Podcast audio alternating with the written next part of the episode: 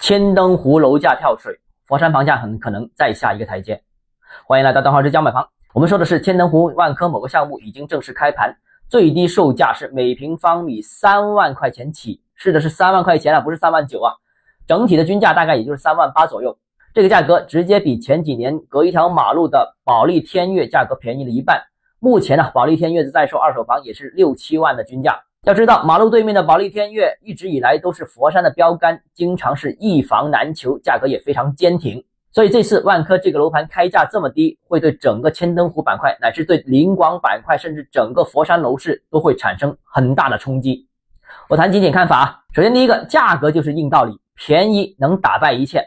目前呢，千灯湖核心区有两个在售项目，一个是招商的，均价是五万到六点五万一平方米；一个就是刚才所说的万科。价格直接比它便宜了接近两万块钱一平方米，我不反对啊。有些项目品质更好，服务更好，装修更漂亮，更近地铁。但是毕竟在同一个片区，毕竟面积段也非常接近，客户群也非常接近。如果两个项目的价差接近百分之五十，我觉得就有点太夸张了。所以我认为万科千灯湖这个项目出来之后，会对整个千灯湖所有新盘都会产生冲击。除了新房竞品之外，我们也注意到啊。万科的低价入市也会对周边的二手房产生冲击。比方说，我们刚才说到的保利天悦这个项目，二手房卖到六七万块钱一平方米，虽然未必因为万科这个项目会下调到四万块钱一平以下，但是我觉得降一两万块钱也是在所难免的了。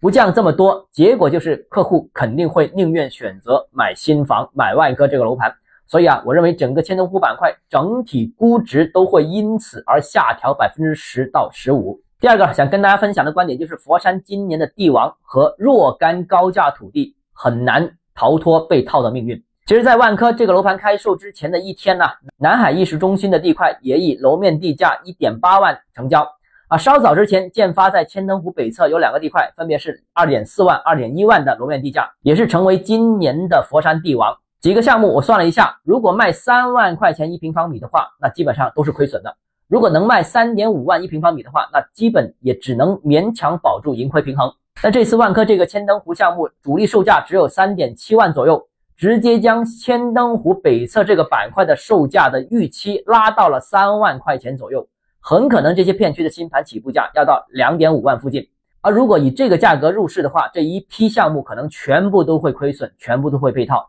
除非整个市场突然又起来了，但这个大家觉得可不可能呢？